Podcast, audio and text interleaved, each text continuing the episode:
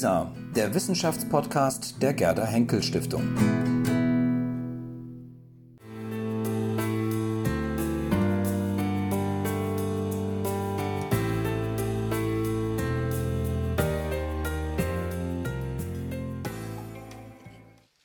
Thank you, Alex, for really setting the scene about how global decision making, global work is so linked to local work. As uh, the scientists, researchers, uh, and others thinking and working in global health, it was quite clear that we not only need to do the work, but also think about power relations, equity, political will. And so it's a great transition to introduce our next uh, speaker, um, who is someone that also comes from multiple uh, trainings a physician, scientist, and author. Uh, he's notable for his role as the founder of the field of evolutionary medicine. Um, additionally, his research has focused on natural selection, shapes of mechanisms that regulate pain, fever, anxiety, low mood, and why mental health disorders are so common. And it is with great pleasure to welcome uh, Randolph Nesse. Uh, please uh, join us.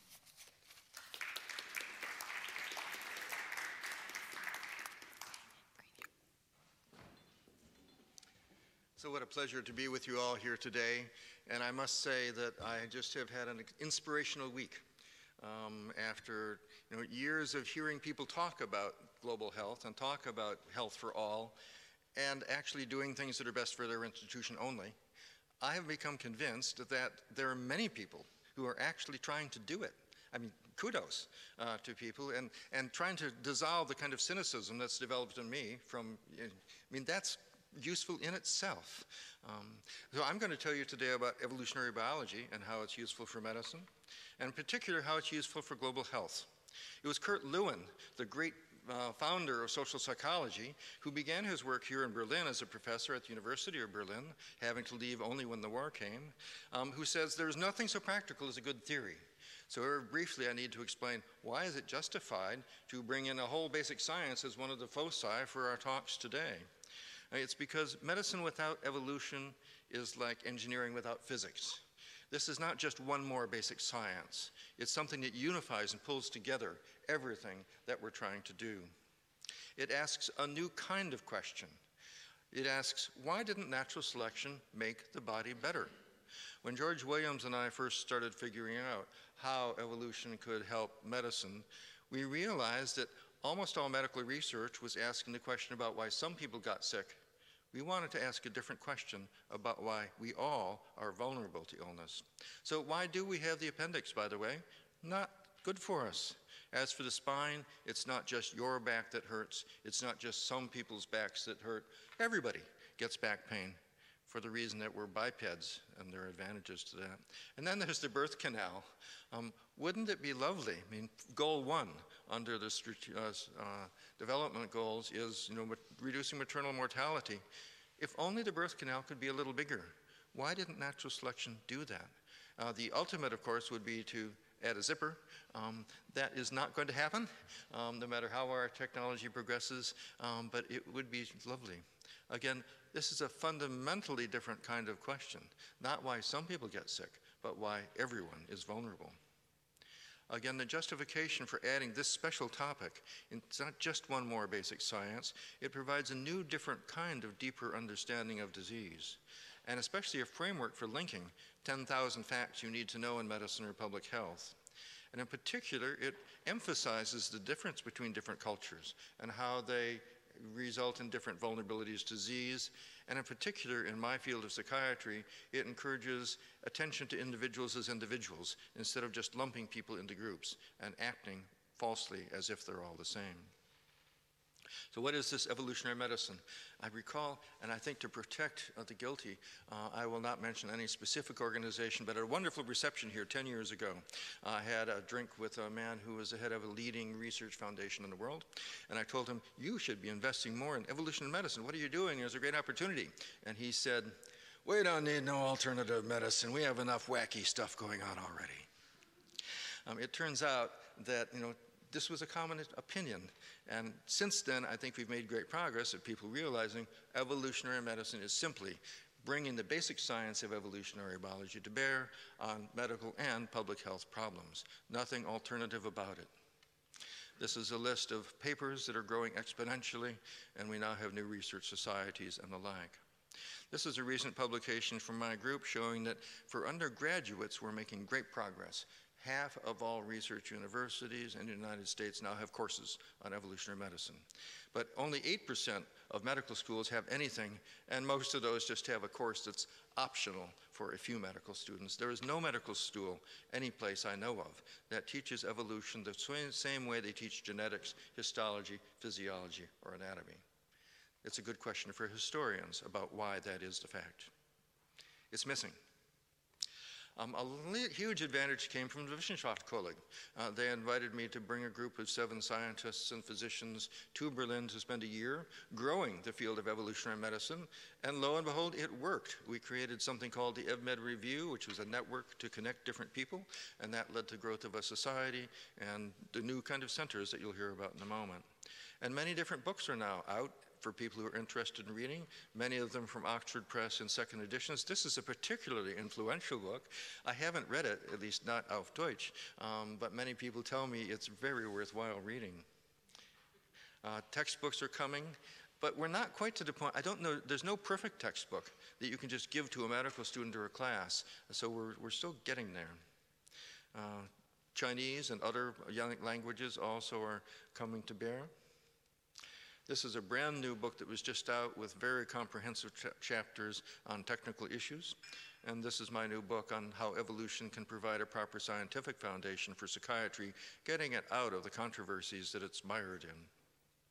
Again, this is a major shift in perspective from a mechanic's description, which is almost all medical research. How does it work? What's broken? How can we fix it? But instead, we want to ask the engineer's approach why is the body vulnerable? And it turns out people used to say natural selection shapes things at work. And if the, single advance that George Williams and I made, which is so simple, is that evolution and natural selection can also explain not only why things work well, but why they fail. So I'm going to very quickly give you examples that fit with the SDG objectives. Um, each one of these is going to take about 30 seconds. Each one deserves a full hour. I hope you'll understand that my goal is simply to help you understand the huge opportunity that we are missing uh, because very few medical scientists or clinicians or public health experts or One Health experts are fully aware of how natural selection shapes bodies. First one, about 15% of the sugars in a mother's milk are not digestible by the baby. Now that's the kind of puzzle an evolutionist takes up and asks, what's going on? It turns out that it is digestible by bifido, the good bacteria that initiate your microbiome formation. And in that first dose of milk that babies get, they get a good dose of those bacteria. So essentially between those sugars and those bacteria, the initial colonization of the gut is accomplished in a good way. Practical implication, do not give antibiotics to every baby who has a tiny fever. The cost of that in the long run is huge, and we're not aware of that sufficiently. Um, most doctors still are telling their patients take every antibiotic pill in the bottle because we want to prevent antibiotic resistance. It turns out, if you do the math on this, like Andrew Read has, a mathematical evolutionary biologist, this increases antibiotic resistance. An article in the British Medical Journal just two years ago finally published and said there is no need for walking pneumonia to take all the pills in the bottle, take them until the fever ends. However, that article made no mention of natural selection. It made no mention of evolutionary biology, a completely divorced literature. And this idea of integrating things between different fields, we need to do it and we haven't done it. And this could have been accomplished years sooner if only there had been integration between evolutionary biologists and medical researchers. How really to prevent antibiotic resistance. I'm impressed by the different kinds of political and scientific advances that we're doing in this way. But I think we, if we appeal to parents' motivations for their own children's health, we'll do better.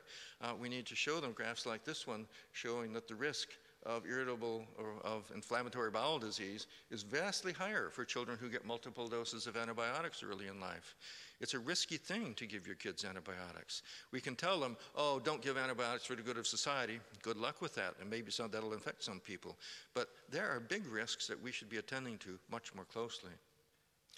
How many of you are aware that for all of the benefits we've gotten from mostly conquering most infectious diseases, thanks mostly to vaccines and sanitation, we have paid the price or is it a price with increasing autoimmune diseases? Look at those increases Crohn's disease, multiple sclerosis, type 1 diabetes, and asthma skyrocketing just within my lifetime. What's going on? And the answer is very sadly, we don't know. The vast majority of medical expenditures on these diseases has been on the mechanisms. It's been taken a mechanic's view of what's wrong with the inflammatory system in multiple sclerosis. What are the mechanisms in the lung that account for asthma? But what is it that's accounting for the exponential increase of these? We don't know. One good bet is helminths, of all things. Um, most humans, not most, all of our predecessors had helminths living in their gut. There was no way to get rid of them. Our bodies are expecting them. And those helminths make substances that downregulate the immune system so they can live happily. In particular, they stimulate IL 10. Once you deworm people, the body is not in its natural state. It's not getting those substances from the worms, and as a result, this is a simple graph of whipworm prevalence in a number of different locations in South America versus multiple sclerosis. Multiple sclerosis is very high in places where there are no whipworms. This does not, however, prove anything. It might be the lack of helminths that increases multiple sclerosis, or it might be antibiotic use, or it might be nutrition, or it might be all kinds of other things. This is research that's badly needed and not being done. Alzheimer's disease is a missed opportunity, I think. Almost every major drug company has identified beta amyloid as the substance which interacts with tau to create the complement cascade, which kills neurons, except for when it doesn't. Many individuals have plaques and tangles which do not result in neuronal death. Many chimpanzees get plaques and tangles, and none of them have neuronal death. This is work by Tanzim Moir asking the evolutionary question why on earth would natural selection maintain a system to make a chemical that kills off neurons? Makes no sense, actually, unless it's useful. And it turns out that uh, beta amyloid is a potent antimicrobial. Uh, this is a diagram or, or, picture showing what happens to the beta amyloid when you inject Salmonella typhi into mouse brains. It immediately surrounds it and entangles the bacteria. It does an even better job of entangling fungi. Um, we've been missing the boat, I think, for Alzheimer's disease and looking at the original function and trade offs involved in amyloid beta and its antimicrobial. Um, this is where we need to go to make progress instead of just assuming that there's some mistake in the mechanism. ApoE4 is, of course, the greatest risk factor for Alzheimer's disease and for heart disease, and it's thought of as the bad gene. One of my colleagues in my center at Arizona State University studies individuals who live a kind of a hunter gatherer lifestyle in the jungle in Bolivia. And he found in his population that ApoE protein is associated with a slower decline of cognitive function with age. What's going on there? Well, partly it's their diet and exercise, but it also is probably the fact that half of them have tuberculosis. And chronic infectious disease is our heritage. Our bodies are expecting that.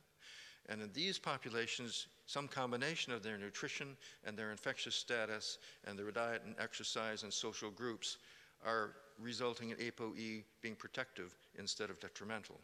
We must take an evolutionary view if we're really going to respect the differences between cultures that account for epidemiological differences in disease. And here's a question. We're all going to do this as a little quiz. Um, for every 100 women, and we must attend to such differences, partly in an evolutionary context as well as a cultural one, for every 100 women aged 20 in developed countries who die this year, how many men will die? If you think that women will die more, because in fact they are at risk at that age from pregnancy and, and, and reproductive difficulties, you will say that it might be you know, 90 men who die. If you think men will die more because of doing more dangerous things, you might say 110 or, or more men would die. How many people think that the number is 90 is, is lower, that women will die more? How many people think that men will die more? How many people think that um, at least 120 men will die for each 100 women who die? So 20% more. At least 120. How many people think at least 150? No one will go that far with me. So I did this. You mentioned before, uh, we heard um, that you know, men have a seven year or five years shorter lifespan. Why is that? There's an evolutionary reason for this, actually. Males, not just of humans but of other species, are shaped to put more investment into competition and less into doing sensible things and protecting their health. And I got the data from the World Health Organization, which nicely puts it up online. So I spent the, the whole summer uh, in the basement with Excel and a, and a colleague, and we discovered that the number of men who die for every 100 women who die is 300. Mortality rates are three times as high, and if you look over 20 different countries, um, it's for all of them. Some of them as high as five times. We didn't, you all should know this, right? You are interested in public health and One Health and epidemiology, but men are dying three times faster than women. And if we're going to talk about accidents from a development goals perspective, we need to be recognizing the evolutionary origins of, and it's not just bad behavior, and it's not just drugs. Out of the 20 leading causes of death, 19 are greater for men. Alzheimer's disease and autoimmune diseases are really the only ones where women have increased risks. And you can look at it cross culturally and across time. Back in 1901, uh, there wasn't any increase of males. That's because everybody was dying more, and women were in particular dying more still from childbirth complications. But this peak comes you know, because of lower death rates across everything, but especially from smoking. This is the smoking bank. Give guys free cigarettes during the war, and they come home and then they die. Vaccines is an area where we need to be very careful. Um, huge opportunities here, a way of preventing antibiotic resistance, our most powerful tool for, for One Health, really. But we need to be careful to take an evolutionary view because, in fact, when you invent a vaccine, you're creating a new selection force. And if your vaccine is imperfect, you are going to be selecting for the viruses that are the most virulent. Do we have any examples of that? Well, there's one with Marek's disease in chickens. Chickens are all immunized against Marek's virus, and it turns out that people have speculated that maybe um, it's because of the immunizations that they get that the virus has become more virulent. And this is a Wonder phylogenetic study just published last year demonstrating that yes, it was indeed at exactly the time when the immunization came in when the increased virulence started going up.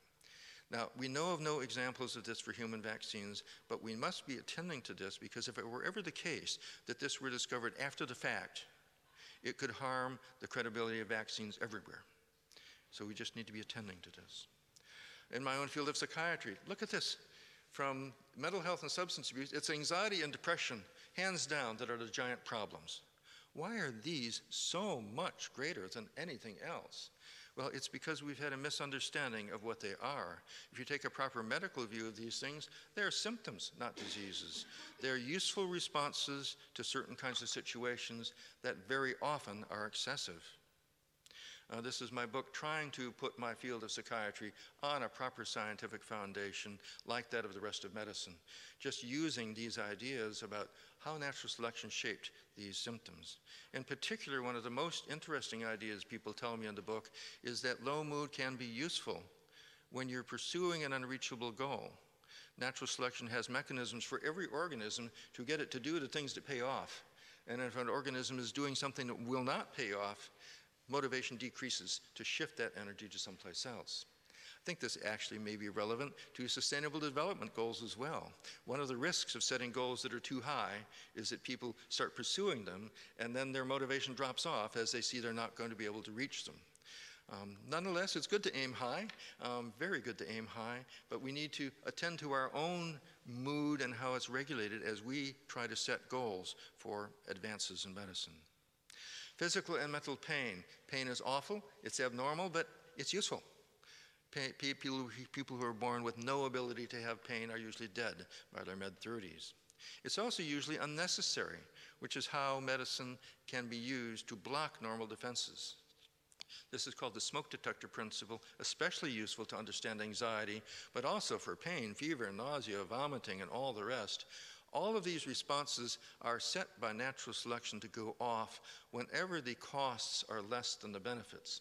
And since the costs could be overwhelming if you don't have enough fever or cough or diarrhea or vomiting, why do so many children die of diarrhea?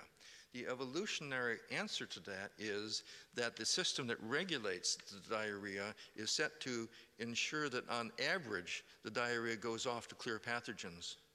And unfortunately, that point is so close to the point where dehydration is common that you're going to lose a lot of kids, especially with misguided medical advice about not replacing fluids appropriately. And here's a lovely recent one about malaria, which is also a priority. Um, there one, there's wonderful work going on about strategies to get around uh, the wonderful defenses that mosquitoes and plasmodia have. But in, this is one suggested by Michael Boots. If you use a, bed, a, a net that is only a weak repellent, some mosquitoes will get past it. And if you then use an insecticide inside the net that kills all of the mosquitoes, you are going to do breeding for shy mosquitoes that are afraid to go past bed nets. And you will change the population and make them more avoidant of repellents. And lastly, cancer. Um, we've had a fundamental sea change in our understanding of what cancer is, thanks to evolution with practical implications. I was taught that cancer is one cell going rogue and reproducing, therefore, you must kill all of them. I was also told when I was a, an intern and a, and a resident administering chemotherapy, we've got to use just one drug because it might fail, then we can go to the second drug. This lack of evolutionary thinking killed tens of thousands of children. We now know that using triple drug therapy for Hodgkin's and lymphomas is definitely the way to go. Why? Because what happens with chemotherapy is a selection of resistant cells. But we also know now to think about the diversity of cells within a tumor. And that diversity means that there's selection going on within that tumor. A naive view is kill them all, but you kill them all in a naive way, you're opening up the ecosystem for the most replicating fast cells to take over. Robert Gatenby has done mathematical modeling, and mathematical modeling is crucial to almost all of this. And he shows that, in fact, if you use lower doses, you get longer survival proven in mice with several trials now in phase three trials for prostate cancer and breast cancer undergoing. I can't imagine anything more practical of fundamentally evolutionary views. And again, yet another mistake we've been making because evolutionary biology has been left out of our armamentarium. So concluding, uh, it's not just one more basic science. Evolution is very much Humboldtian in its unifying framework, in its, in its creating a new kind of explanation that unifies diverse threads and allows you to make sense not only of how the body works, but why it's vulnerable. It turns out to be a very practical theory, but we're just beginning to get benefits from it. I'm impressed by the advantage of setting specific goals, and I'd like to suggest three here. First is I would like to see online education resources that were available to every health professional of all kinds worldwide. Right now, I go to deans and they say, oh, maybe I'd like to teach evolution medicine. What should I do? I can give them a book, but they have no time or energy to teach, teach a book and no faculty to do it. Uh, I'm going to be creating some sample modules in the next few months, and we're looking for medical schools to collaborate uh, with the school that Frank runs in Switzerland and Zurich and others to see if we can provide the resources to educate people about this. Two, there's very little funding for projects explicitly on why the body is vulnerable to disease. Everybody wants to know the mechanisms right away to fix them. That's wonderful, but for many of these diseases, we've been missing the boat because we haven't taken this deeper evolutionary view and funding that was explicitly available for trying projects to understand why we're vulnerable could be advanced with help of the Society for Evolution, uh, the European Society for Evolutionary Biology, for the Society for Ecology, and especially for the International Society for Evolution Medicine and Public Health. Uh, this was made possible really from a start here at the Wissenschaftskolleg in Berlin, uh, now more than 10 years ago. Uh, Frank uh, really, you want to just wave your hand, Frank? Frank is the incoming president of the society. He runs the Institute for Evolutionary Medicine in Zurich. Uh, we've had our, we'll have our sixth meeting in Athens, Georgia, and our seventh meeting in Lisbon, Portugal. But it's a great challenge for us to connect with physicians and to bring in students. And we're really looking for people to help us with this mission because we're quite confident that as more people learn the fundamentals of evolutionary biology, it gives an opportunity for great progress. Thanks very much.